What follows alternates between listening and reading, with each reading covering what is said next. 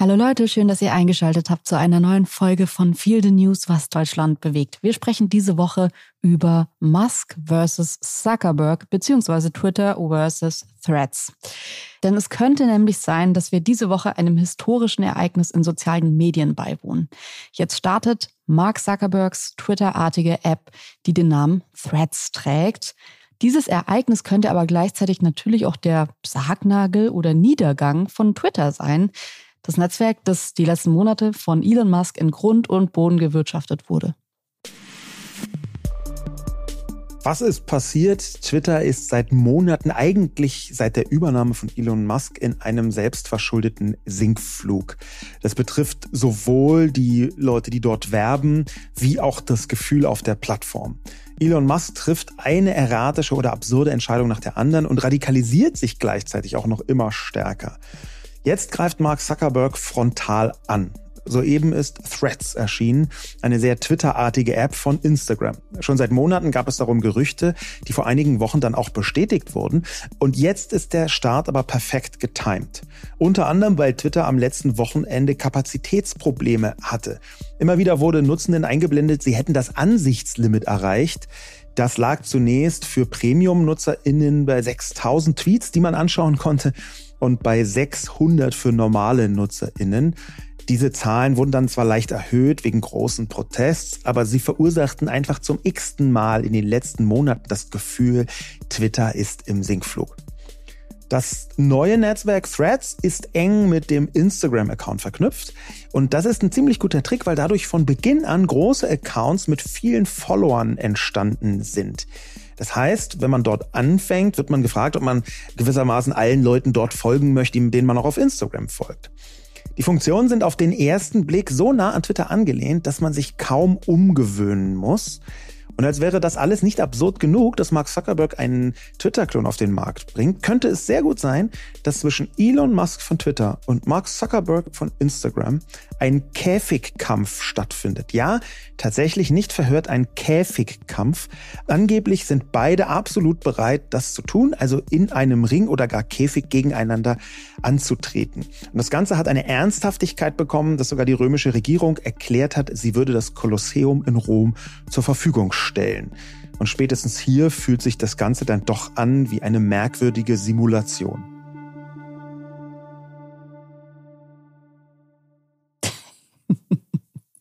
Also, ähm, warum machen wir diese Sendung? Also, warum machen wir diese Sendung? Twitter war ja mal eine sehr wichtige Plattform für die Weltöffentlichkeit. Hier sind Bewegungen wie Black Lives Matter oder MeToo groß geworden. Seit einigen Jahren hat Twitter ohnehin ein Problem mit Hate Speech, aber spätestens seit dem Kauf durch Elon Musk ist Twitter zu einer überwiegend rechtsgerichteten Hassplattform geworden. Wir glauben, dass Threads zumindest einen Teil der Funktion von Twitter übernehmen könnte und diskutieren über den Absturz von Twitter und über die Möglichkeiten von Threads. Abgesehen davon, ich musste gerade schon schmunzeln, ist es natürlich einfach die absurdeste Meldung dieses Jahr über diesen Käfigkampf von Musk und Zuckerberg zu reden, zu erfahren. Und man kommt sich immer wieder so vor, als würden wir doch in einer Simulation leben. Werbung. Sascha, ich würde gerne nochmal mit dir über Formbar sprechen. Wir haben uns unser wunderschönes Bücherregal bei Formbar designt, designen lassen und ich würde gerne heute nochmal ein paar Sätze über das Design verlieren, weil ich das wirklich so besonders finde bei Formbar, es sieht ein bisschen so aus, als hätten wir acht Leute in unsere Wohnung kommen lassen und die hätten das dann alles ausgemessen und entworfen und sich auch nochmal kreative Gedanken gemacht, weil dieses Möbelstück einfach am Ende so besonders aussieht. Ja, irgendwie hat man den Eindruck, da haben eine Innenarchitektin und der Schreiner tagelang zusammen dran gearbeitet.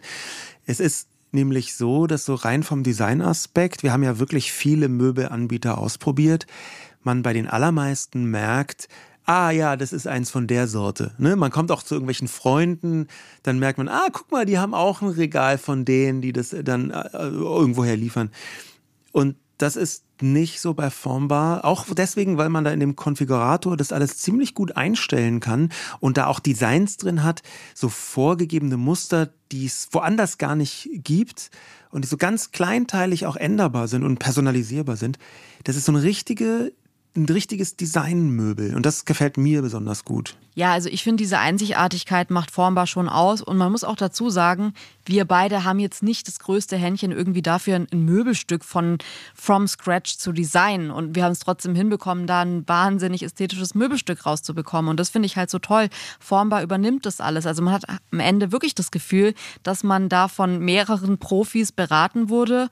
Und auch wenn man alles selbst konfiguriert, ist es ja so, dass am Ende nochmal DesignerInnen von Formbar drüber sehen, was ich auch super entlastend finde, dass man nicht selbst irgendwie dann Angst hat, irgendeinen Fehler im Design gemacht zu haben, der einem dann erst auch beim Aufbau auffällt, weil man natürlich das nicht studiert hat oder Ahnung davon hat. Und gerade da setzt Formbar an und ihr kriegt wirklich, geht mal auf die Formbar-Seite, auch auf Instagram und schaut euch einfach an, was da für Ergebnisse rauskommen können und lasst euch inspirieren. Es ist wirklich einfach ein absolutes kreatives Paradies. Ihr könnt jetzt auf form.bar slash Herzensmöbel, also mit OE gehen und dort mit dem Code Herzensmöbel sagenhafte 30% Rabatt insgesamt bekommen.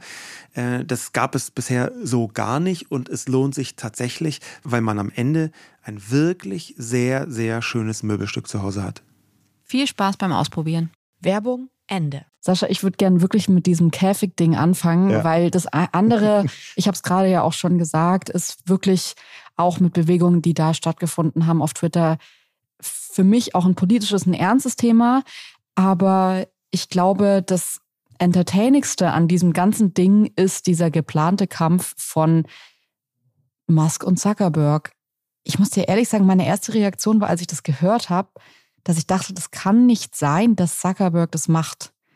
Ich habe den die letzten Jahre gar nicht so wahrgenommen, dass der sich irgendwie in, also dass der das, dass der das einfach machen würde. Das hätte ich nicht gedacht. Ja. Ich hätte es ehrlich gesagt auch nicht gedacht. Zuckerberg hat ja persönlich eine Entwicklung hinter sich. Ja, der hat angefangen mit Facebook als eine Art äh, Studentinnen, nein, Studentinnen-Bewertungstool. Ja, das ist ja bei. Äh, äh nein, ich meine, äh, als er mit Facebook angefangen hat, dann hat er noch so, der kam ja aus seiner Roboter-Area, wo das, dann so viele, es gab so viele lange Memes, wo man so gesagt hat, das ist kein echter ja, Mensch. Absolut. Und das ist ja auch immer wieder, gibt es Fotos, wo man sagt, oh, da ist jetzt schon hoher Roboterverdacht. Unabhängig davon war Mark Zuckerberg am Anfang jetzt alles andere als Vogue, um es mal so auszudrücken der hat mit Facebook eine Art Frauenbewertungsplattform, zumindest inoffiziell aufmachen wollen, um an die Fotos von den ganzen ähm, Mitstudentinnen zu kommen. Ähm, er, das kann man ja im Film Social Network sehen. Und er hat dann aber über eine lange Phase der Postadoleszenz oder der Spätpubertät oder wie man es auch immer nennen soll, eigentlich gefunden in eine Rolle, die schon sehr viel eher der Gesellschaft zugewandt ist, würde ich sagen. Ja, also ich will jetzt nicht sagen, dass er äh, gleich zum äh, in Anführungszeichen Gutmensch geworden ist, aber er ist sehr viel voker geworden. Die Plattform Meta, Facebook, Instagram, die haben irgendwann nach langem Zögern redlich versucht, sich um Hate Speech zu kümmern.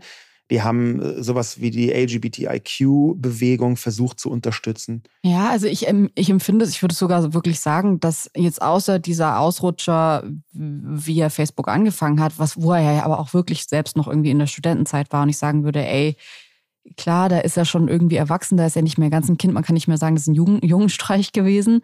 Aber ich finde, das ist jetzt nicht so weit weg, wenn man sich überlegt, dass der ja jetzt nicht irgendwie in der Mitte der Gesellschaft war, als er angefangen hat zu studieren, sondern halt so ein nerdiger Typ war, der aus diesem Defizit raus, dass er irgendwie nicht auf Partys eingeladen wurde, keine Dates hatte, ja, verbittert eigentlich auf eine Idee kam, die natürlich nicht ganz in Ordnung ist. Aber ich will, ich will es auch gar nicht jetzt runterspielen, aber ich empfinde ihn in seiner Geschäftsführerkarriere, die er ja seit Jahren hat, wirklich vernünftig. Und ähm, wenn du sagst so Vogue, dann klingt es ja vielleicht auch so ein bisschen so, als hätte er das einfach gut imitiert. Ich glaube wirklich, dass Mark Zuckerberg in seinen ganzen Entscheidungen, was so die Unternehmensführung angeht, die Mitarbeiterführung, die Familie auch, also auch sein Privatleben, da war ganz viel drin, wo ich mir dachte, ach, der ist wirklich ein vernünftiger Typ.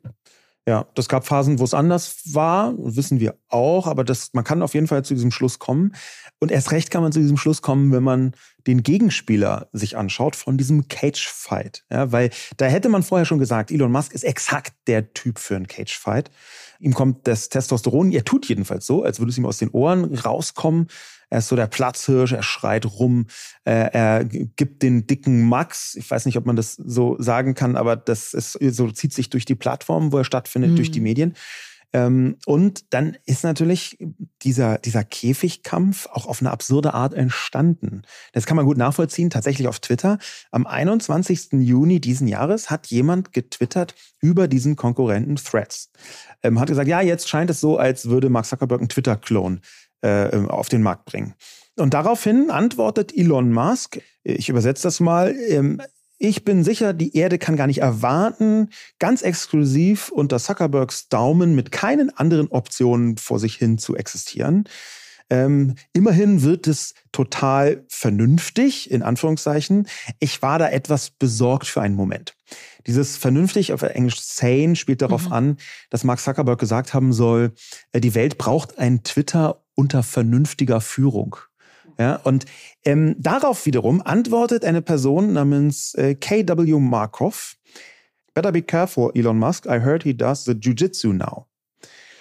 Und dann antwortet darauf Elon Musk, I'm up for a cage match if he is lol. Das bedeutet, auf Twitter entsteht diese Idee, die er selbst aufbringt für so einen Cage-Fight. Und dann fragen natürlich Leute Mark Zuckerberg und der scheint zu sagen, ja, okay, mach ich. Mhm. Das ist für sich genommen eine komplette Absurdität. Ja. ja das, ist so ein Milliardärsmerkwürdigkeit zwischen zwei Dudes, doch am Ende. Aber es ist natürlich auch wahnsinnig lustig. Jetzt ist es ja so, dass seit dieser Bestätigung, dass Zuckerberg bereit wäre für diesen Cagefight, ungefähr äh, alle Arenen dieser Welt, inklusive dem Kolosseum in Rom, wie du es ja schon eingangs erwähnt hast, äh, angeboten haben, den Cagefight in Anführungszeichen, ich weiß nicht, ob das dann noch ein Cagefight ist, bei ihnen auszurichten. Ähm, man hat seitdem, muss man aber auch ehrlicherweise sagen, nichts mehr in diese Richtung gehört von beiden. Es war jetzt nicht so, dass die irgendwie schon einen Termin ausgemacht haben. Ich bin wirklich gespannt ähm, und vor allem auch, weil ich gemerkt habe, dass bei mir was nicht eingesetzt hat, was bei vielen Menschen in meinem Umfeld eingesetzt hat. Und zwar, ich habe das gehört und fand das einfach absurd. Ich habe drüber, ich habe dann wieder so über Black Mirror Folgen nachgedacht. Ich habe drüber nachgedacht, ob wir vielleicht doch in der Simulation leben. Ich habe drüber nachgedacht, was so mit den großen FührerInnen dieser Welt passiert ist, warum Menschen so unterwegs sind. Das alles hat das ausgelöst in mir, dass ich diesen Cage-Fall gehört habe. Über was ich wirklich keine einzige Millisekunde nachgedacht habe, ist, wer von den beiden wohl gewinnen würde. Ja. Du hast es aber sofort, das war, als ich es mit dir besprochen habe, war so das Erste, was du gesagt hast, sofort, ja, ich glaube, Musk hat keine Chance. Also Musk hat keine Chance, würde ich so nicht sagen, aber ich glaube schon, dass Zuckerberg gewinnt. Ähm, der hat äh, seit sehr langer Zeit am Anfang jeden Jahres, manchmal auch in einem größeren Rhythmus, so eine Sache, die er sich vornimmt. Der hat mal Mandarinen gelernt. Ähm, der hat mal äh, sowas gesagt, wie er isst dieses Jahr nur Fleisch, das er selber schlachtet und dann Tiere geschlachtet. Also ein bisschen also so Motto des Jahres. muss man als Milliardär ja wahrscheinlich auch dann machen, was noch so eine. Herausforderung darstellt. Möchte ja gar nicht judgen. Und wir alle wissen, dass man Mandarinen in einem Jahr lernen kann. Genau. ähm, ja. Und dann äh, hat er tatsächlich offenbar sich auch ein Jahr für Jiu-Jitsu entschieden. Ähm, und da hat er, und das war eine Meldung vor diesem Cage-Fight, äh, nach relativ kurzer Zeit verschiedene Medaillen gewonnen. Ich weiß nicht, ob die in den Kopf gestiegen sind. Ich glaube aber schon, dass wenn man Mark Zuckerberg so eine Dedication unterstellen kann, also so eine Hingabe, so, ja. eine, so, ein totales Engagement für irgendwas. Und ich glaube, dass in diesem Fall die Hybris, diese komplette Selbstüberschätzung, die Elon Musk noch mehr aus den Ohren quält als das Testosteron, dass diese maximale Selbstüberschätzung ähm, ziemlich hinderlich ist. Ähm, ich habe ehrlich gesagt keine Ahnung von Kampfsportarten, habe mich aber jetzt doch ein bisschen eingelesen, weil ich irgendwie Jiu-Jitsu als so eine Kampfsportart wahrgenommen habe, die Jetzt sicherlich gibt es viele Leute, die irgendwie Judo machen, die sagen, das ist nicht so und so. Judo ist auch eine ganz gefährliche Sportart. Aber ich habe das so ein bisschen auf der Höhe von Judo eingeschätzt, dass ich so dachte, na, es ist halt eine coole Kampfsportart für Leute, die halt auch die Regeln dieser Kampfsportart kennen. Und das sind aber dann Menschen, die, wenn die so auf der Straße unterwegs sind, wahrscheinlich keine Chance haben, weil die schon bei der Verbeugung oder so halt auf die Fresse bekommen würden. Und ähm, ich habe dann gedacht, okay, ich glaube aus diesem Aspekt, dass ähm, Musk gewinnen müsste, weil es ja, zumindest wenn man so allen Gangsterfilmen ähm, folgt, die Regel gibt zu sagen, der erste Schlag muss sitzen. Und wenn der erste Schlag irgendwie so richtig strong ist und so einschüchternd ist, dass die Person dann nichts mehr machen kann, dann, dann geht da nichts mehr. Also der erste Schlag bestimmt praktisch so, was los ist. Und jetzt habe ich mich aber in Jiu-Jitsu eingelesen und das ist eine, eine Kampfsportart, die von, für alle, die es jetzt nicht wussten wie ich, ähm, von den japanischen Samurai abstammt. Ähm, es geht zwar um waffenlose Selbstverteidigung, aber, und bei diesem Satz hat es hat mich sehr aufhören lassen. Das Ziel des Jiu-Jitsu ist es, einen Angreifer oder eine Angreiferin, ungeachtet dessen, ob er oder sie bewaffnet ist oder nicht, möglichst effizient unschädlich zu machen. Und da habe ich plötzlich gemerkt, ach so, hier geht es jetzt gar nicht darum, dass irgendwie alle so eine, einen besonderen äh, Gürtel irgendwie ganz besonders ge geformt haben und dann so in einem Kreis nur Sachen machen, die auch wirklich erlaubt sind, sondern es geht schon wirklich darum, einfach jemanden schnell auszuschalten. Und wenn er darin gut ist, jetzt gibt es natürlich noch weiter die Chance, dass er einfach so eine Lehr einen Lehrer oder eine Lehrerin hatte, die einfach so ihm den ganzen Tag gesagt haben, ja, ist mega gut, was du machst. und dann äh, tritt er da an und trifft so auf den aggressiven Mask und hat halt keine Chance. Ich könnte mir aber vorstellen, weil ich habe mir so ein paar Jiu-Jitsu-Moves auf ähm, YouTube reingezogen. Das ist richtig fies. Also mhm. das ist so eine richtig fiese Sportart. Also ich glaube, wenn ich mich jetzt irgendwie so verteidigen lernen wollen würde auf der Straße, dann würde ich auch irgendwie sowas lernen, weil das sieht sehr koordiniert, äh, effizient, unschädlich machend aus. Ja. Und als sei es nicht schon absurd genug, gibt es von Jiu-Jitsu äh, auch noch verschiedene Spielarten. Äh, und eine, die in Deutschland relativ früh bekannt geworden ist, war die von dem Jiu-Jitsu-Meister Erich Rahn verbreitete Version, die dann von den Nazis in der Wehrmacht gelernt worden ist. Also Was? tatsächlich gab es den Wehrsportgedanken, weil Hitler in Mein Kampf sich sehr deutlich positiv gegenüber Jiu-Jitsu äh, geäußert hat. Ja, ähm, das, okay. äh, es ist äh, so absurd eigentlich, aber tatsächlich ist diese Kampf, äh, ist diese Kampfkunst eine, die in vielen Gegenden der Welt vorangetrieben worden ist und bei der man versucht, die Kraft des Gegners ähm, bestmöglich zu nutzen. Ähm, und gleichzeitig spielt natürlich auch immer mit rein, was, wie du gesagt hast, dass jemand ähm, stärker sein kann, äh, dass jemand bewaffnet sein kann und man trotzdem versuchen kann, gegen ihn anzutreten. Glaubst du, dass das was ist, was die beiden, also da steckt ja was Größeres dahinter. Da äh, hauen sich irgendwie zwei der größten Unternehmer der Welt auf die Schnüss. Glaubst du, dass es begleitet wird medial also das, man könnte ja auch das mhm. Ergebnis einfach raushauen, aber glaubst du, dass es medial begleitet wird? Geht es da um Ego? Also natürlich geht es irgendwie um Ego, ja. aber geht es denen drum, so praktisch unter Ausschluss der Öffentlichkeit sich zu beweisen, wer der Stärkere körperlich ist? Oder ist es eine Sache, dass sie sich einfach darüber bewusst sind, dass es eine Publicity ist, die ihnen nicht schadet? Dann äh, denke ich aber schon wieder, das würde doch Musk denken, das ja. würde doch nicht Zuckerberg denken. Also zum einen bin ich mir gar nicht so sicher, welche Ebene da Zuckerberg verfolgt und zum zweiten habe ich mich schon gefragt, und da würde ich einfach die Frage an dich retournieren, gibt es irgendeine Erklärung dafür, dass die beiden kämpfen wollten, außer Toxic Masculinity? Also ist das, gibt es irgendeinen, kann man irgendeinen Dreh finden, ja. wo da nicht zwei große Herrenpenisse aufeinander prallen? Nee. Gibt es, ich, ich, ich kann es nicht sagen. Kannst du das sagen? Also mir kommt es nicht so vor, als, also ich, ich versuche, meine Sympathien gehören relativ eindeutig da Mark Zuckerberg. Das äh, möchte ich überhaupt nicht verhehlen. Und ist gar nicht so, weil ich ihn jetzt verehre oder so, weil, sondern weil ich glaube, dass er von beiden tatsächlich der vernünftigere und auch menschenfreundlichere ist. Wir werden gleich noch über den Absturz von Elon Musk, ähm, der Twitter mit in den Abgrund zieht, aus meiner Sicht, sprechen. Und ich glaube mhm. aber schon, irgendwie, ich, mir ist nicht ganz klar, egal wie man es dreht und wendet, warum Mark Zuckerberg da mitmachen sollte, wenn nicht doch ein Rest von dieser toxischen Maskulinität in ihm schlummert.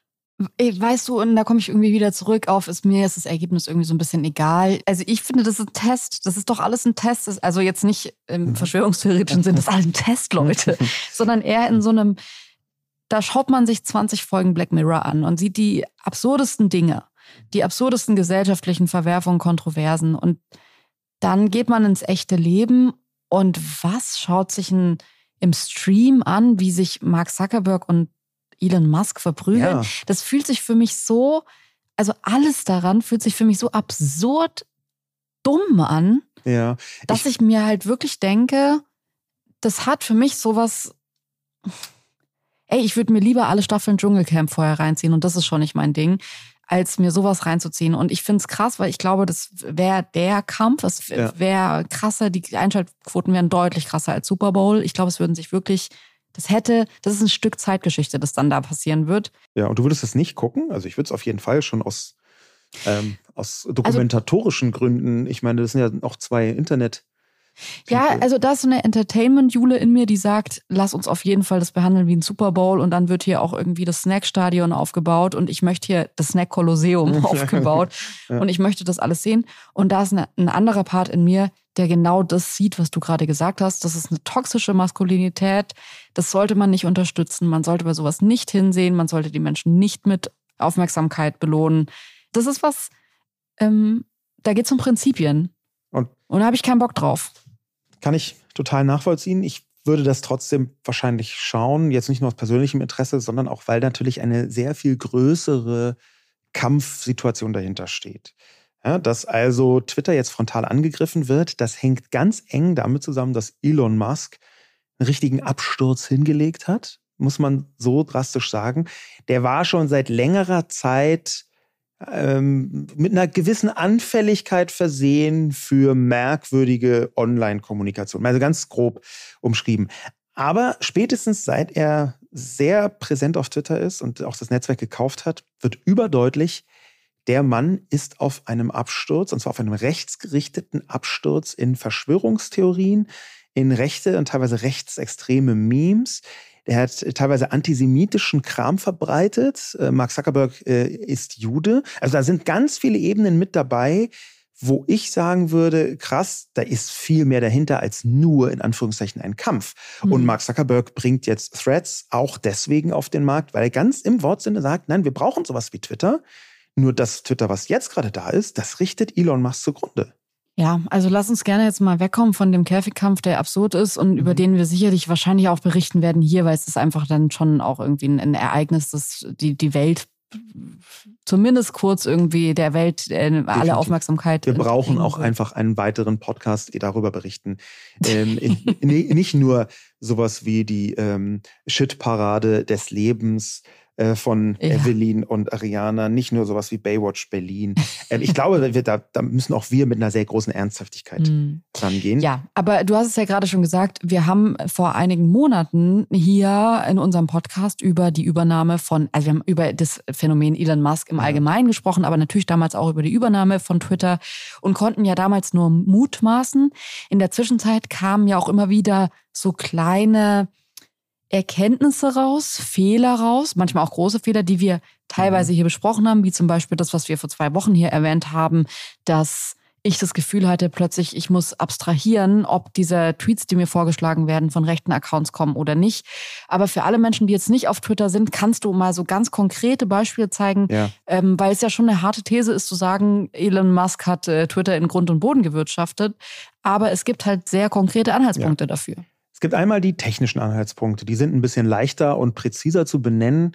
Ähm, zum Beispiel hat äh, Elon Musk im letzten Herbst ein komplettes Debakel ausgelöst, dadurch, dass die blauen Haken, die bisher eigentlich dafür waren, Verified Accounts anzuzeigen, also überprüfte Accounts, ja, da steht wirklich CNN dahinter oder ja, das ist wirklich Taylor Swift oder wer auch immer, ähm, da äh, hat er ein Produkt draus gemacht, was man für ein paar Dollar kaufen kann, sieben, acht Dollar oder eben, glaube ich, neun Euro. Ähm, das hat eine Vielzahl von Verwirrungen zur Folge gehabt. Das hat auch dazu geführt, dass viele Leute weggegangen sind. Das ist also eine technische Ebene, wo er für komplettes Chaos verantwortlich war. Was auch teilweise einen Schaden hinterlassen hat, weil plötzlich Leute sich diesen Haken gekauft haben. Äh, in den Köpfen war noch, das ist verified und dann irgendwelchen Unfug verbreitet haben. Ähm, und diese Ebene, die wurde immer wieder ergänzt dadurch, dass er mehr als die Hälfte der Leute von Twitter rausgeschmissen hat. Deswegen gab es eine Vielzahl von Fehlfunktionen bestimmte Features sollten eingeführt werden, wurden dann nicht eingeführt. Das kennt man zwar von Twitter, aber das war in besonderem Maße zu erkennen.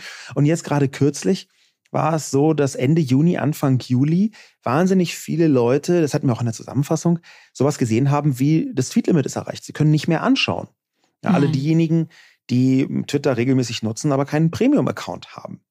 Und dass man Für Menschen, die jetzt nicht Twitter haben, hört sich auch 600 Tweets extrem viel an. Man denkt sich, hä, aber wie lange braucht man denn, um 600 Tweets durchzulesen? Aber wenn man sieht, Wenn man mhm. Leuten über die Schulter sieht, wie sie Twitter nutzen, ja. dann ist es ein Durchscrollen, ein, ich sage jetzt mal, Scannen von Inhalten, auch ein Gucken unter Hashtags und dann sind 600 Tweets plötzlich echt nicht mehr viel. Ja. Also wir reden jetzt hier davon, dass Menschen, die dieses Netzwerk, ich sag mal, moderat benutzen, an Grenzen gestoßen sind. Auf jeden Fall. Und jetzt kann man sich natürlich über moderat streiten, aber die Nutzungsgewohnheiten von Twitter, die beinhalten eben so ein Rüberscannen. Und dieses Rüberscannen wird als Sicht gewertet. Ja. Ähm, da sind also Leute an Grenzen gestoßen. Die offizielle Begründung laut Musk war, man wolle Scraping verhindern. Scraping ist das Auslesen mit Bots von einem Netzwerk. Er hat sogar von einer Scraping-Attacke ähm, gesprochen, was ziemlicher Unsinn ist. Das ist jetzt nicht wirklich eine Attacke, sondern man liest automatisiert das aus, was in der Öffentlichkeit sowieso vorhanden ist, also im, im, Netz öffentlich. Warum war das ihm so wichtig? Weil ich würde jetzt mal grundsätzlich sagen, ja, ich kann viele Entscheidungen, die Musk trifft, nicht wirklich nachvollziehen persönlich, aber oft habe ich die Gründe dahinter mhm. für seine Agenda verstanden. Bei dem Ding habe ich aber noch nicht mal den Vorgang verstanden, weil wenn man jetzt sagt, ich bin ich möchte nicht, also es ist ein öffentliches Netzwerk mit öffentlich zugänglichen Informationen, bla. Ja. Da gibt es mehrere Punkte. Die, der erste ist, dass das Scraping äh, natürlich den Traffic erhöht. Das heißt, am Ende bezahlt Twitter ganz, ganz, ganz, ganz wenig Geld pro angesehenem Tweet, aber ein bisschen halt schon. Mhm. Weil Serverkosten, Stromkosten ja, okay. und so weiter. Also äh, gibt es da schon Kosten, äh, die dadurch entstehen. Äh, und Twitter will ja unbedingt sparen, weil sie nicht besonders viel Geld einnehmen. Noch wichtiger ist aber, jedenfalls wenn man Musk folgt, dass insbesondere die künstlichen Intelligenzen, die gerade überall aus dem Boden sprießen, ja, sowas wie ChatGPT oder auch die Facebook-Variante mhm. ähm, oder auch die Google-Variante, die müssen mit Daten trainieren. Und dieses Training, das findet mit Internetdaten statt. Und Musk ist ja gleichzeitig Nutznießer und erklärter Gegner von Artificial Intelligence, von KI und möchte allen anderen immer größte Steine in den Weg legen. Das okay. ist so ein bisschen seine Art. Und möchte deswegen nicht, dass das für KI Lernzwecke verwendet wird. Das ist die mhm. offizielle Variante. Die inoffizielle Variante ist eine andere, die hat auch wieder mit dem Traffic und den Kosten zu tun. Die Twitter-Infrastruktur ist extrem anspruchsvoll. In der Anfangszeit war Twitter ständig, hatte nur ein Hundertstel der User von heute, aber war ständig down, weil es ziemlich anstrengend ist für so eine Serverlandschaft, so viele einzelne kleine Inhalte immer wieder darzustellen. Ja. Das ist ein bisschen vereinfacht. Deswegen hat sich Twitter schon vor längerer Zeit Hilfe von Google geholt. Die Google-Infrastruktur ist, gehört zu den mächtigsten Internetinfrastrukturen des Planeten. Und da lief just am 30.06.2023 der langjährige Vertrag zwischen Twitter und Google aus Ach, und wurde nicht erneuert. Das kostete eine Milliarde Dollar. Das ist das Gerücht, was man gehört hat. Und deswegen hat Elon Musk gedacht, spare ich das Geld, benutze keine Google-Infrastruktur mehr. und dementsprechend waren die Twitter-Server, die Twitter natürlich auch selbst hat, einfach nicht mehr leistungsfähig genug. Und da haben sie so getan, als sei es ein Riesenproblem mit der künstlichen Intelligenz, die dauernd irgendwie alles mhm. abscrapt. Und in Wahrheit ist bloß ihr eigener Server nicht ganz so mächtig wie der von Google. Okay, also wir fassen zusammen, dieses Netzwerk, und das ist auch das, was man die letzten Monate beobachten kann, ist zum einen natürlich durch die Inhalte, weil es deutlich rechter geworden mhm. ist, weil verifizierte Accounts plötzlich nicht mehr die verifizierten mhm. Accounts waren, die es vorher waren. Ähm, also inhaltlich ist dieses Netzwerk abgestürzt, das hat man gemerkt, wenn man das Netzwerk benutzt hat.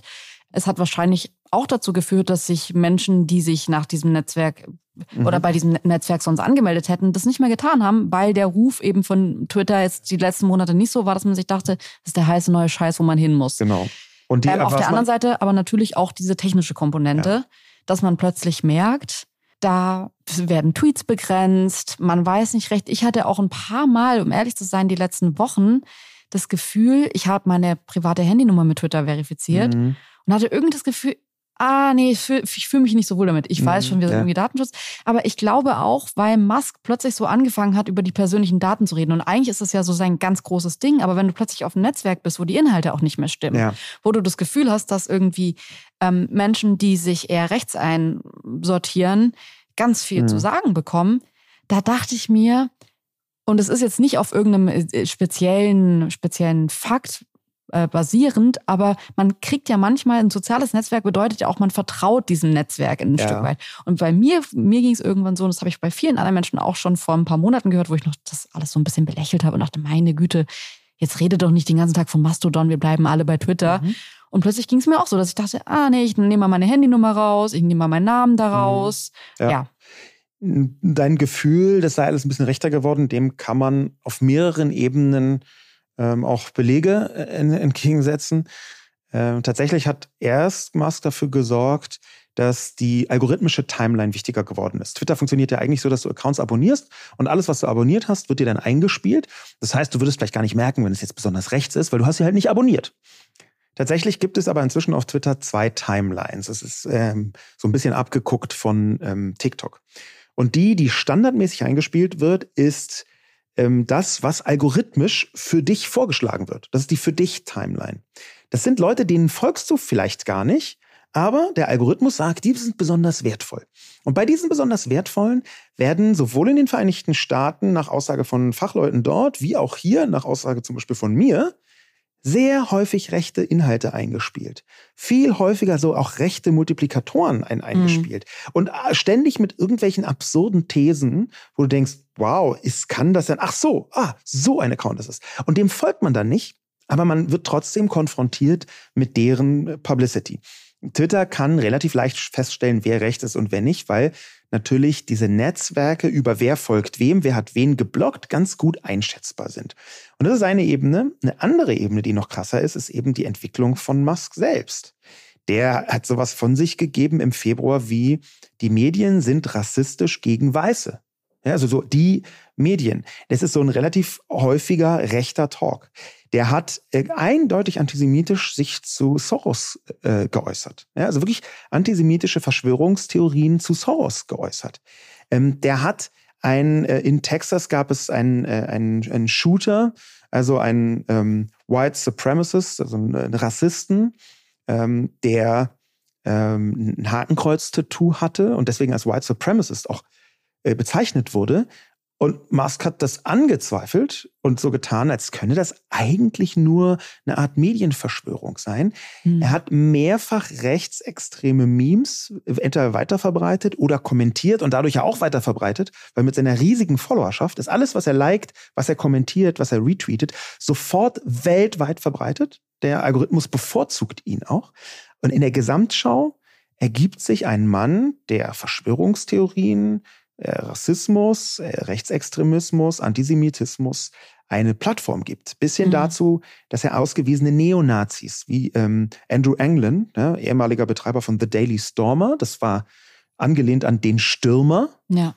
ähm, dass er die wieder zugelassen hat auf Twitter. Zumindest zeitweise. Und das ist in der Masse ergibt sich ein sehr eindeutiges Bild. Jetzt werden wir ja gleich auch nochmal über den Gegenpart von Twitter, nämlich Threads, sprechen. Aber bevor wir das tun, würde ich gerne nochmal kurz bei Elon Musk bleiben und dann vielleicht zuerst zu Mark Zuckerberg switchen. Mhm. Weil ich finde, wenn man sich die beiden Herren ansieht, dann ist es schon so, dass die sich einfach auch in den letzten Jahren in ihrem kompletten Wesen sehr unterschiedlich waren. Mhm. Ähm, wenn man sich ansieht, wie Facebook geführt wurde oder Meta geführt wurde, oder wird, dann finde ich das schon interessant, dass wenn man sich einfach nur die Meldungen zu den einzelnen Unternehmen ansieht, also zu Tesla beispielsweise und zu Meta, dann sind die wirklich grundverschieden und ich glaube, dass da was dahinter steckt, über das ich gerne mit dir sprechen will, weil ich das mhm. Gefühl habe, dass Zuckerberg und Musk auch zwei Pole repräsentieren, die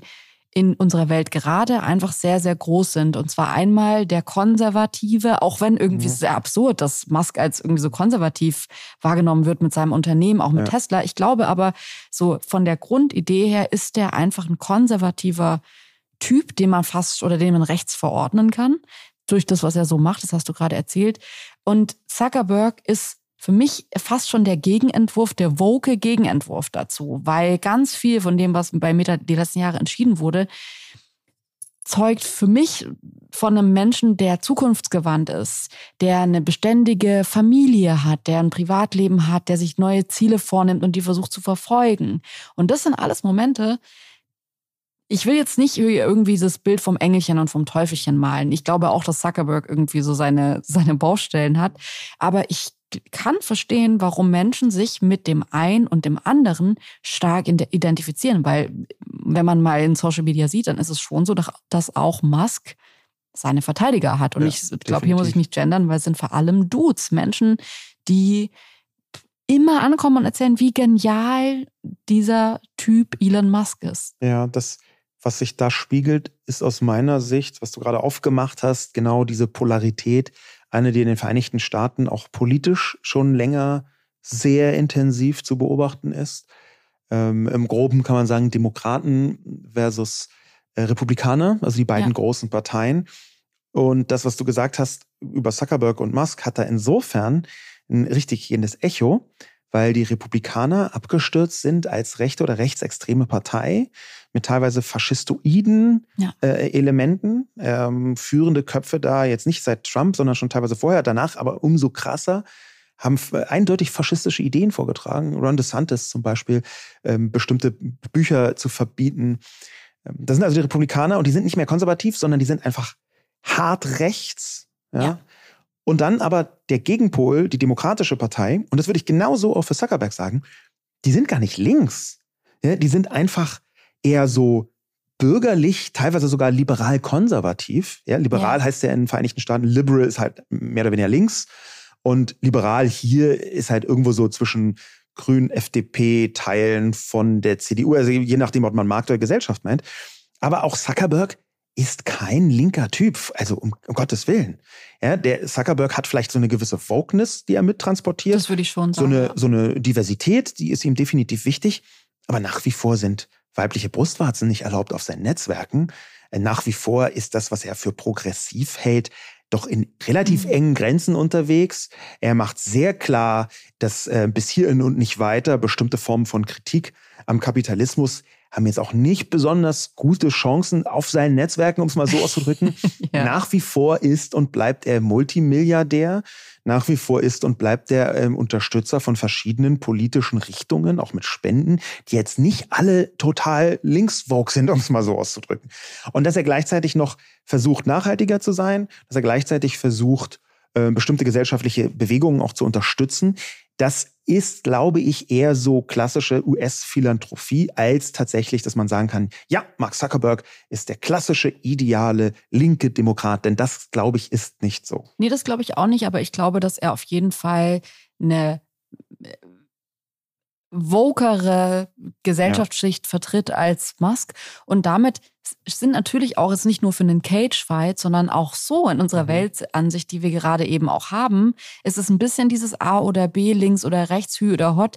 Natürlich ist Zuckerberg nicht komplett links, aber ich glaube, dass sie schon zwei sehr verschiedene Pole ähm, ja, vertreten. Ja, Und ich finde es interessant, wenn wir drüber sprechen, dass es ja jetzt vorher waren das zwei random Unternehmer, die halt irgendwie so ihre Ansichten hatten, mhm. mal so und mal so. Jetzt ist es aber ein Politikum. Es ist ein Politikum, weil es ist äh, Musk gegen, gegen Zuckerberg und es ist und es wird so sein, äh, Twitter gegen Threads. Das ist auf eine absurde Art ein bisschen ein Beweis für diesen Spruch, be careful what you wish for. Ja. Ich kann mich erinnern, so ein, beim äh, Aufkommen von sozialen Medien, da war das relativ schnell auch eine aktivistische Geschichte. Ganz oft so netz, netzaktivistisch. Aber es wurde relativ schnell klar, dass man sowas wie Twitter und Facebook benutzen kann für politische Zwecke. Es gab damals ja auch den arabischen Frühling, der ganz am Anfang, der ist dann katastrophal äh, geendet, kann man so sagen, mit dem Syrienkrieg. Ein bisschen ein paar Sachen übersprungen. Aber am Anfang war das ähm, in Ägypten zum Beispiel, wo Schilder hochgehalten worden sind äh, mit Facebook und Twitter, weil es so eine ja. politisch progressive Ebene war. Und da haben sich ganz viele Leute, ich auch übrigens, gewünscht, Unternehmen müssen endlich politischer werden. Bis dahin war das gar nicht selbstverständlich, weil die ja. auch gar keine Plattform hatten. Hätten die einen Zeitungsartikel veröffentlichen sollen, wir sind für oder gegen, haben bestimmt Einzelne gemacht. Aber da waren Unternehmen nicht politisch. Und dann kam irgendwann die Situation, wo Leute zum Beispiel sowas wie den Pride Month haben sie ja. gesagt, wir machen das auf unserem Social Media Account als Unternehmen, unterstützen wir diese ja doch politische Forderung oder die Ehe für alle oder so und so weiter. Und irgendwann kam sowas auf wie CSR, Corporate Social Responsibility heißt es, die Verantwortung der Unternehmen gegenüber der Gesellschaft. Und auf einmal sollte man politisch sein. Mhm. Und jetzt merken wir aber, fuck, so jemand wie Elon Musk hat das auch aufgesogen, hat gesagt, cool, Unternehmer sollen politisch sein, na dann bin ich mal politisch und stürzt in so ein rechtes Rabbit Hole. Wenn man sich jetzt mal die Erklärung von Meta ansieht, dann äh, gibt es eine App-Beschreibung, die Threads ganz gut zusammenfasst. Wir können gleich nochmal über die Beschissenheit dieses Namens sprechen, aber ich würde gerne erstmal über die App-Beschreibung von Meta sprechen. Die sagen nämlich, in Threads kommen Communities zusammen, um alles zu diskutieren, von den Themen, die sie heute interessieren, bis zu den Trends von morgen. Was auch immer sie interessiert. Sie können ihren Lieblingsschöpfern und anderen, die die gleichen Dinge lieben, folgen und direkt mit ihnen in Kontakt treten oder eine treue Fangemeinde aufbauen, um ihre Ideen, Meinungen und Kreativität in die Welt zu teilen. Ja, das hört sich leicht Twitterartig ein mit einzelnen Einschränkungen. Aber was ist denn das Erste, was du denkst, wenn du das hörst? Für mich ist, ich krieg's halt nicht so ganz losgelöst ähm, von der Verlinkung über Instagram. Das fängt einfach nicht bei Null an. Es ist ja nicht so, also ich glaube, diese, Erklärung ist nicht so viel wert, weil ein System dahinter ja schon aufgebaut ist. Menschen, die auf Instagram viele FollowerInnen haben, werden das auf Threads auch haben. Und damit hast du ja eigentlich schon den größten Unterschied von Instagram und Twitter, weil ich habe auf Twitter immer bewundert und fand auch immer toll, dass du A nicht mit deinem Klarnamen, mit deiner Real-Life-Persönlichkeit da auftreten musstest, sondern tatsächlich auch einen großen Account hast führen können ähm, und komplett anonym dich dort bewegen konntest. Auf der anderen Seite würde ich sagen, dass Instagram ähm, eine Plattform ist, auf der die äußere, das äußere, wie man sich verkauft, in irgendeiner Form. Und es kann jetzt wirklich sein, dass man attraktiv aussieht, dass man ein Umfeld hat oder irgendwie in einem, in, in einem Umfeld lebt, das attraktiv ist, dass man eine Idee hat, die für andere attraktiv ist. Also es geht für mich schon sehr um eine Äußerlichkeit und bei Twitter ging es für mich um Ideen, die in einer kurzen Form in One-Linern umgesetzt werden können. Und ich finde, das war barrierefreier als Instagram, wo ich schon das Gefühl habe, wenn ich jetzt heute die großen Accounts ansehe, ja, also weiß ich jetzt nicht, will niemanden bashen, aber ich stelle mir gerade vor, wie diese fünf, sechs Millionen Instagram-Accounts, die es in Deutschland ja gibt, Menschen, die dort so viele ähm, FollowerInnen haben, plötzlich Tweets machen. Ich bin mhm. gespannt. Also auf der einen Seite denke ich mir, es kann vielleicht ja auch total spannend sein, weil es plötzlich so ein Ponyhof auf einem Netzwerk schafft, wo es für mich auf jeden Fall die letzten Jahre überhaupt nicht mehr wie im Ponyhof zuging. Auf der anderen Seite denke ich mir, was ist mit diesen Accounts, die auf Twitter, ich sage jetzt mal, 9730 FollowerInnen hatten. Das waren oft Accounts, die haben so gute Sachen gemacht und die sind nie mit dem Gesicht aufgetreten. Die haben wahrscheinlich auf Instagram irgendwie, ich folge auch ein paar von denen auf Instagram und ich sehe, dass die dann da irgendwie 28 FollowerInnen haben. Das ist ja auch nicht wichtig, aber es ist in dem Fall eben schon wichtig und ich glaube, dass das das Netzwerk total, zumindest für die ersten zwei Jahre, bestimmen wird. Das kann gut sein. Und das ist, glaube ich, auch der Punkt, wo sich entscheidet, wird das ein Nachfolger von Twitter? Können da Funktionen von Twitter aufgegriffen werden oder nicht? Ähm, ich bin ein bisschen optimistischer, ehrlich gesagt, aus unterschiedlichen Gründen. Und der eine Grund ist, dass ähm, Instagram heute schon zum Teil Aufgaben übernommen hat, die Twitter mal hatte. Twitter ist ja nicht erst seit Musk schon, sondern schon vorher eine vergleichsweise schwierige Angelegenheit. Das Hate Speech Problem ist seit zehn Jahren auf Twitter ungelöst und durch Musk und seine Rückgängigmachung von ganz vielen verschiedenen Hate Speech Instrumenten ist es noch viel größer geworden. Gleichzeitig ist Twitter nie wirklich eine Community gewesen, sondern war immer ein Netzwerk. Und das war die Stärke, weil es dort eine Viralität gab. Und diese Viralität hat eigentlich bedeutet, ein völlig unbekannter Account mit neun Followern kann einen Tweet landen, der richtig, richtig riesig wird. Und zwar viel, viel leichter als auf Instagram. Mhm. Sagen wir mal, irgendwie ein Bild machst und einen Text schreibst, der dann super viel gelesen wird. Das geht inzwischen auch auf Instagram. Instagram hat wegen TikTok hauptsächlich sich ein bisschen in Richtung Viralität verschoben. Aber die Urviralität, die kommt definitiv von Twitter. Und das innerhalb von wirklich Minuten ein bestimmter Inhalt, eine bestimmte Punchline, eine bestimmte News, eine Nachricht. Vor allem nach, es ist ganz eng an Nachrichten angeknüpft, dieses Netzwerk. Dass die innerhalb von Minuten einmal um den Planeten geht. Das geht bisher nur auf Twitter. Und deswegen habe ich Hoffnung, dass bei Threads auch funktioniert. Ähm, ja, also der Name ist ja eigentlich genau das, was du gerade gesagt hast. Wenn man Thread übersetzt, dann heißt es die Folge von Nachrichten zu einem Thema in einer Newsgroup. Ja. Äh, ein bisschen komplizierte Übersetzung für ein Wort, aber tatsächlich benutzt man das deswegen ja auch im Deutschen schon seit Jahren. Es kommt ja eigentlich auch, würde ich sagen, in der Alltagsnutzung von Twitter, dass man sagt, hast du diesen Thread auf Twitter zu irgendeinem Thema gelesen? Ähm, Menschen fangen an, dann da ihre äh, zehn Gedanken zu irgendwas zu bringen und dann kommentieren andere drunter und schwupps ist der Thread da. Ich mag das, den Titel nicht. Zum einen, weil ich glaube, gut, okay, wir leben in Deutschland, das ist jetzt eher ein regionales Problem, dass es einfach extrem viele Menschen in diesem Land gibt, die ein TH-Problem haben und Thread nicht Also selbst wenn man es nicht hat, muss man die ganze Zeit, stolpert man da so ein bisschen drüber. Es ist keine natürliche Aussprache, anders als zum Beispiel Meta oder so, das in fast allen Ländern einfach funktioniert. Ähm, zum Zweiten finde ich aber auch das unglücklich gewählt, weil es ja auch noch das englische Wort Threat gibt, mhm. mit T hinten. Ähm, was halt Gefahr heißt. Und ich finde es irgendwie, es, ich finde es einfach unglücklich gewählt. Ja. Ich finde es nicht so eindeutig. Ich finde auch, auch es ist dann schon doch auch durch Twitter geprägt, mhm. dass ich das besser gefunden hätte, ein komplett neues Wort aufzumachen, das auch gar nicht mehr so sehr an dieses Netzwerk erinnert, dass es ja auch einfach nicht mehr ist. Also ja, das stimmt. Aber ich ich habe deswegen eine gewisse Hoffnung, weil vielleicht Leute sich gar nicht so richtig klar machen, was es bedeutet, wenn Twitter abstürzt. Twitter ist in Deutschland nie so groß geworden wie in anderen Teilen der Welt. Es wurde aber von einer bestimmten aktivistischen Crowd und auch von JournalistInnen und PolitikerInnen sehr intensiv benutzt. Ähm, und das, was daran wichtig war, das konnte man zum Beispiel erkennen an MeToo. MeToo ist ja schon als Hashtag gestartet. Der Hashtag wurde erfunden 2008 auf Twitter, wo jemand gesagt hat, ein, ein Typ namens Chris Messina, der lustigerweise zwischendurch auch bei Tesla gearbeitet hat, aber egal. Ähm, dieser Chris Messina hat gesagt, hey, lass uns doch so einen Hashtag benutzen, um Diskussionen zu bündeln. Und das hat dann Twitter aufgegriffen und verlinkt, damit man es leichter suchen kann. Also jeder Hashtag ist einfach mit der Suche nach diesem Begriff verlinkt.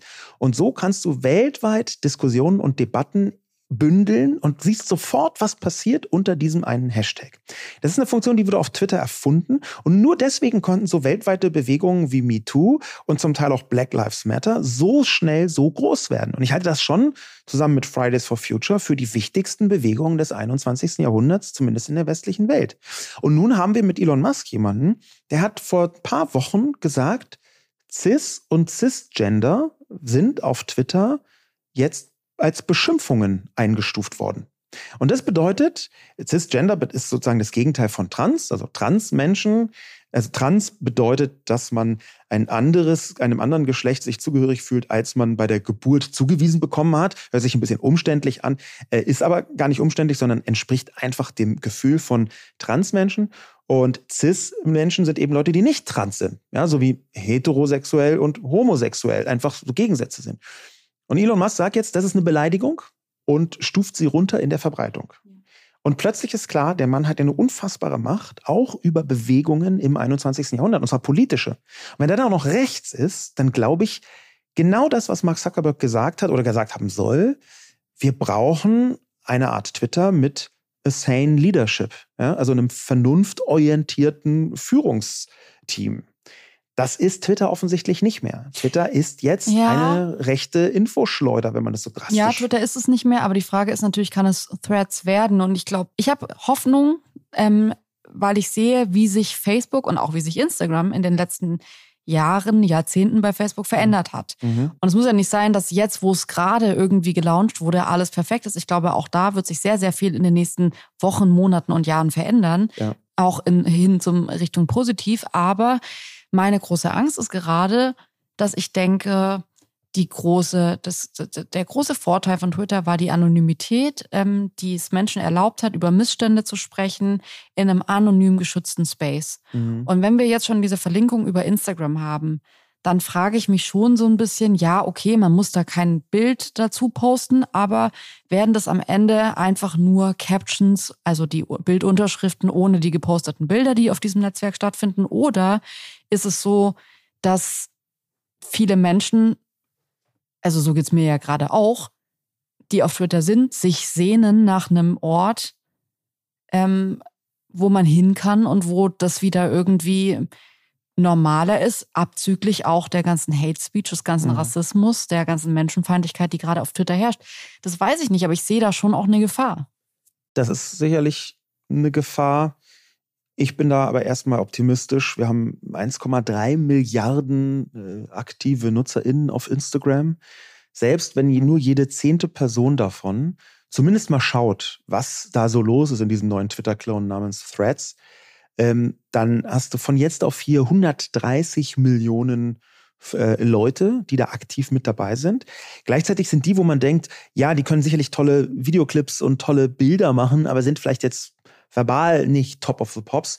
Die können ja auch einfach erstmal nicht da stattfinden. Entweder nur den Account machen und dann aber nichts schreiben. Und wenn sie merken, dass sowieso besser Fotos bei ihnen unterwegs sind, äh, die sie von ihrer Wohnung machen oder den neuen Schuhen, was, dann gehen sie halt nicht auf dieses andere Netzwerk. Aber mhm. es ist ein mhm. perfekter Startvorteil.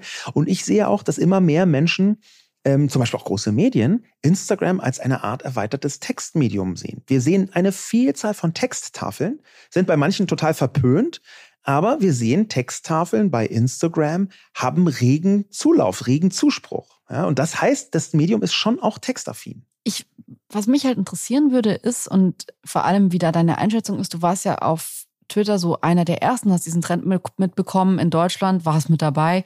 Ähm, das hat sich ja schon also die Vorlieben der Menschen haben sich ja schon verändert, was so den, den Gebrauch von sozialen Medien angeht. Und ich frage mich halt, wann ist Twitter gekommen? 2007 oder was? Äh, Twitter wurde 2006 okay, vorgestellt ja. auf der South by Southwest ähm, und ist 2007 mehr oder weniger nach Deutschland geschwappt. Okay, also 2007 kann ich mir vorstellen, dass die Leute auch noch mehr into geschriebenes und gesprochenes Wort waren.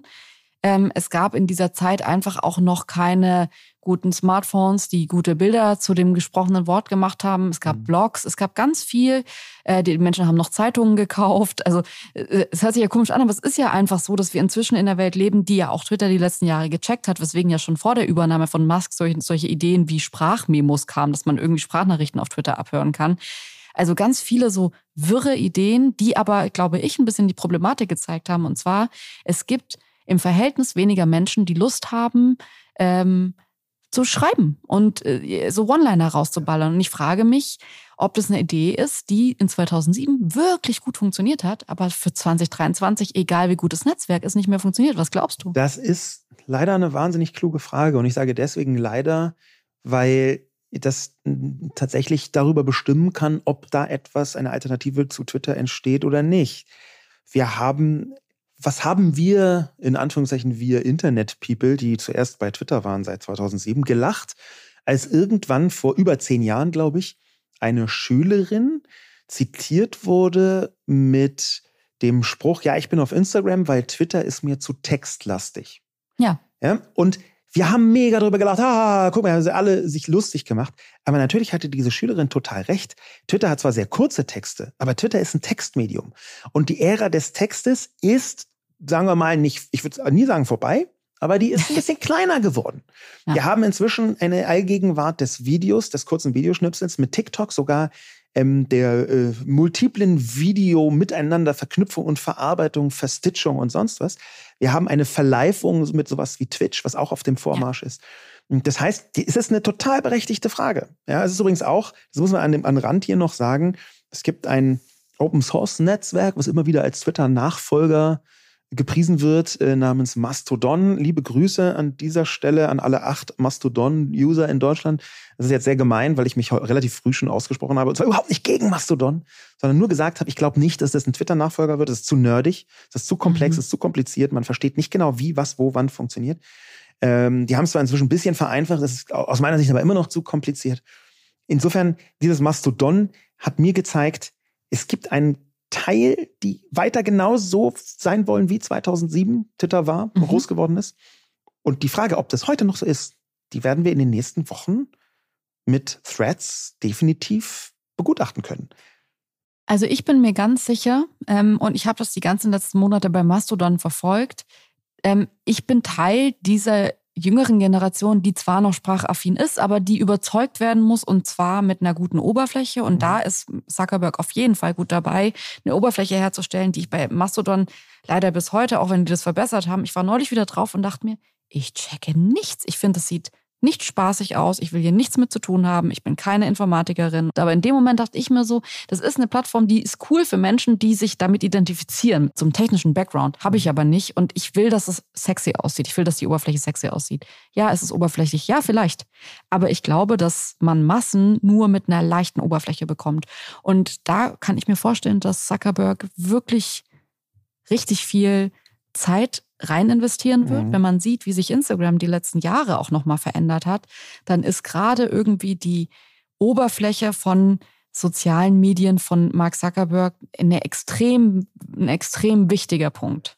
Ich glaube, ein bisher nicht also ich glaube, ein bisher unterschätzter Punkt, der einen gigantischen Vorteil für Threads darstellen könnte, ist ein Unterschied in der Eigenschaft zwischen Twitter und Instagram, der aus meiner Sicht dafür gesorgt hat, dass Instagram sehr viel weniger Hate Speech hat. Und der ist, dass auf Twitter Links verbreitet werden können. Ja. Das heißt, du kannst auf Twitter einen Link irgendwo anders hin verbreiten. Twitter ist ein nach außen gehendes Netzwerk, was von Anfang an nicht versucht hat, auch wenn sie es zwischendurch ein bisschen eingeschränkt haben, nicht versucht hat, um jeden Preis die NutzerInnen auf dem Netzwerk zu halten. Dadurch konntest mhm. du zeitweise gigantische Traffic-Ströme streuen.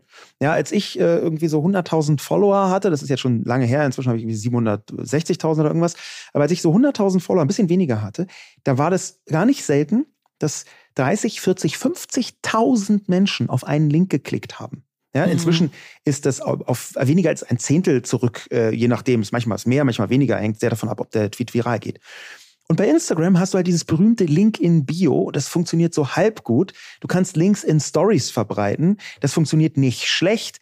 Aber wenn du ein Netzwerk hättest, ja. was die Kraft, die Kraft hat von Instagram, die Power von Instagram, auch die Größenordnung. Es ist ja viel größer als Twitter jemals war.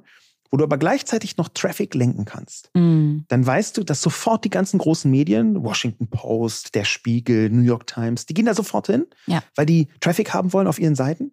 Und das wird, glaube ich, noch eine sehr interessante mm. ähm, technische Situation, die darüber entscheidet, wie groß wird, wie schnell dieses Netzwerk und wie ernsthaft wird es zu einem Twitter-Konkurrenten. Jetzt gibt es ja noch einen ganz lustigen Fakt. Ich kann mich an eine Zeit erinnern, ich glaube, ich war das erste Mal 2011 auf Twitter.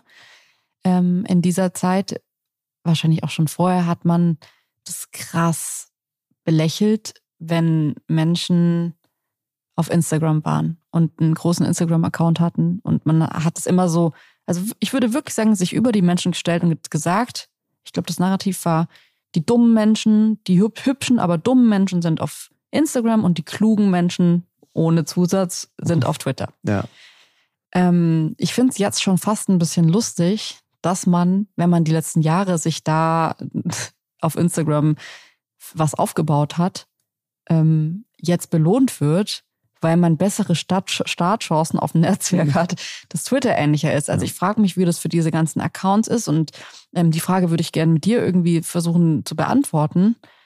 Ähm, du hast ein riesen Netzwerk, also Twitter ist dein größtes Netzwerk. Punkt eins, wie sehr blutet dein Herz, dass das einfach sich wahrscheinlich in Luft auflösen wird? Hast du so, ich meine, du hast es nicht getweets. Ich dachte mir neulich, ich muss mal alle meine Tweets irgendwie saven, dass ich mich wirklich guten Gewissens von diesem Netzwerk abmelden kann. Hast du so ein weinendes Auge, wenn du an deine ganzen FollowerInnen auf Twitter denkst? Ich habe acht bis 29 weinende Augen, weil ich eine Zeit lang Twitter wirklich nicht nur sehr großartig fand, sondern auch beruflich und privat intensiv genutzt habe. Privat heute noch zum Lesen. Ich habe fein austariert, wem ich da folge und was für Inhalte die mir so servieren. Da lerne ich immer noch sehr, sehr viele interessante Sachen kennen. Das wird auch nicht leicht zu ersetzen sein. Deswegen habe ich ein sehr stark weinendes Auge. Tatsächlich ist aber das Twitter von heute eigentlich schon nicht mehr das Twitter, was ich gerne mochte. Und für mich mhm. selber, diese ganzen 760.000, zum einen sind die halt seit 2007, da bin ich, habe ich mich auf Twitter angemeldet, mhm. also seit über 16 Jahren. Ähm, seit 2007 sind da eine Vielzahl von Accounts dazugekommen, die dann irgendwann nicht mehr weiter twittern, quasi Karteileichen. Ja. Leute hören auf zu twittern. Ähm, das sind, weiß ich, 30, 40 Prozent. Äh, ich habe nie irgendwelche äh, Follower dazugekauft. Manche haben das gemacht, habe ich nie gemacht, weil ich immer äh, Zustrom hatte. Ja. Ich stand zeitweise bei Twitter in der Empfehlungsliste und dann automatisch neue Accounts sind mir im, im deutschsprachigen Raum gefolgt und so. Daher kamen relativ viele. Das Problem allerdings ist, dass inzwischen die Algorithmen von Twitter so wichtig sind, dass die mit einberechnen, ob du regelmäßig twitterst, ob du auf andere Leute antwortest. Und ich antworte seit ungefähr zehn Jahren auf niemanden mehr, und zwar gar nicht. Mhm. Und deswegen sind meine Tweets ganz, ganz, ganz unten nach unten gerankt, weil ich so wenig interagiere und weil ich so selten twittere. Das würde mich zu meiner zweiten Frage bringen. Okay, weil du hast jetzt ein weinendes Auge und dann gibt es ja noch die Frage, also wie siehst du das für dich, aber auch für andere Accounts, mit sich neu auf einem Netzwerk aufzubauen? Also ein bisschen kann man es vergleichen mit einer neuen Sportart. Als ich da irgendwie 2011 auf Twitter kam, da hatte ich das Gefühl, das ist ein Sport, bei dem ich einfach die Regeln sehr, sehr schnell verstanden habe mhm. und in dem ich bei Accident, ich weiß nicht warum, mhm. gut drin war. Mhm. Ich habe andere Sachen probiert und war da nicht gut drin. Ich habe jetzt nicht irgendwie super ästhetische Fotos hinbekommen oder konnte nicht so gut zocken, dass sich das irgendwie gelohnt hätte, auf Twitch was zu machen. Aber ich habe da angefangen zu tweeten und relativ schnell FollowerInnen bekommen, einfach nur, weil ich gut One-Liner schreiben mhm. konnte oder irgendwie so auf Sachen gekommen bin, keine Ahnung. Ich würde jetzt inzwischen sagen, ja, ich hatte halt auch extrem viel Zeit, darüber nachzudenken das würde ich jetzt, glaube ich, gar nicht mehr hinbekommen. Und ist es so leicht auf einem anderen Netzwerk nochmal reproduzierbar, wenn es theoretisch die gleiche Sportart ist? Also das ist halt die Frage. Glaubst du, dass diese Accounts, die jetzt auf Twitter groß sind, keinen großen Instagram-Account haben, relativ groß auf, auf Threads auch werden? Und siehst du da, dass du da nochmal so viel, am Ende ist es ja auch Zeit, die man da rein investieren muss, um selbst groß auf Threads zu werden? Ich versuche mal den ersten Teil der Frage irgendwie quasi wissenschaftlich zu beantworten, weil ich mich da auch schon intensiver mit beschäftigt habe, so was Netzwerkeffekte angeht. Es ist tatsächlich so, dass ähm, eine Größe relevant ist für den Aufbau in neuen Netzwerken namens Reaktivität. Und die wird algorithmisch bestimmt. Worauf reagieren Leute? Und das ist deswegen wichtig, weil ein Wachstum von Followern in den allermeisten Fällen, das war bei Twitter so, das war bei Facebook so, das war bei Instagram so, das war bei TikTok so und bei allem, was zwischendurch so kurz aufgepoppt ist und wieder weggefleucht ist. Ähm, da ist die Art und Weise, wie man zu neuen Followern kommt, indem dir algorithmisch etwas gezeigt wird, was dich interessieren könnte. Und das wiederum hängt mit der Reaktivität zusammen. Also, wie schnell reagieren wie viele Leute in welcher Form auf einen Inhalt. Und das heißt, auf diesem neuen Netzwerk Threads, da wird relativ schnell klar, man muss das erspüren, das verändert sich immer ein bisschen, welche Inhalte sind diejenigen, auf die am ehesten reagiert wird und wo deswegen eine Viralität entsteht durch diese Reaktivität und dadurch bekommt man Follower. Mhm. Ja, bei TikTok war das, äh, gibt es so Wellen. Ja, es, bei TikTok war das am Anfang, äh, weil es auch von Musically kam, einem äh, Netzwerk, was von TikTok aufgekauft wurde, ähm, so ein Lip Sync. Ja? Also wo ja. hat man so gesungen und dann, wenn wer besonders witzig gesungen hat oder besonders tolle Lieder oder besonders sexy dazu getanzt hat, der wurde dann schnell äh, viral und ging viral und wurde verfolgt. Und was wird auf Threads viral gehen und wird deswegen zu neuen FollowerInnen führen? Das ist die große Frage. Mhm. Das hängt vom Algorithmus ab. Und ich glaube, so wie ich Zuckerberg einschätzen gelernt habe über die Jahre, dass das in der Tat Twitter-orientiert gemacht wird. Und zwar so Twitter-Klon-orientiert. Es gibt da so eine Art Like oder Love, ja, so ein Herzchen oder Sternchen. Das gibt es dort. Ähm, und ich glaube, dass sowas wie Retweet, das gibt es dort auch. Ich äh, weiß nicht, ob das Rethread heißt, keine Ahnung. Aber das, diese beiden Elemente werden wahrscheinlich sehr stark darauf einzahlen, wie schnell man Follower dazu bekommt. Mhm. Und dann gibt es ein richtiges Wettrennen. Ich hatte das schon ein paar Mal bei verschiedenen ja. Netzwerken gesehen. Dann gibt es ein Wettrennen, wo du merkst, oh wow, ein sogenanntes Pattern, so nennt man diese Scherzmuster. Ein Pattern funktioniert gerade total gut. Und dann machst du unter diesem einen Hashtag, es wird vermutlich Hashtags geben, wie bei Twitter, unter dem einen Hashtag, auf den gerade alle klicken, weil der in den Trending Topics ist, also den meistverwendeten Hashtags, gibt es dieses eine Pattern, eine bestimmte Witzmechanik. Und wenn du die mit einem besonders coolen Gag machst, dann kommen auf einmal 3000 Follower dazu. Ja, das war mhm. zum Beispiel bei den Bundestagsduellen. Ähm, ja, so Kanzlerduelle ja. oder so vor den Wahlen war das regelmäßig bei Twitter so. Wenn du da einen guten Tweet gelandet hast, hast du 10.000 Likes bekommen und 3.000 neue Follower. Wenn du empfohlen wurdest. Mhm. Ich habe zeitweise Leute empfohlen, als einer der größten deutschsprachigen Accounts über eine Zeit lang, die haben 10, 12, 15.000 Follower nur durch eine Empfehlung bekommen. Ja. Das werden alles Mechaniken sein, wo wir sehr schnell sehen, was ist da erfolgreich. Und das kristallisiert sich in den nächsten Wochen raus. Ja. Ich finde es irgendwie schön. Wir haben ja hier, glaube ich, auch mal im Podcast drüber gesprochen, schon vor längerer Zeit, dass ich mir wünschen würde, dass da irgendwas Neues kommt, weil mir auch was fehlt. Und mhm.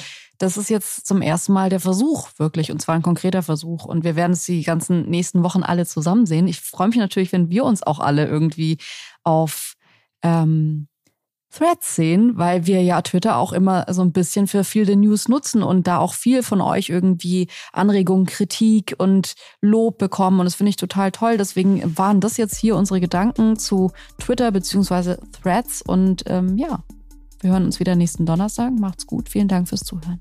Ciao. Dieser Podcast wird produziert von Podstars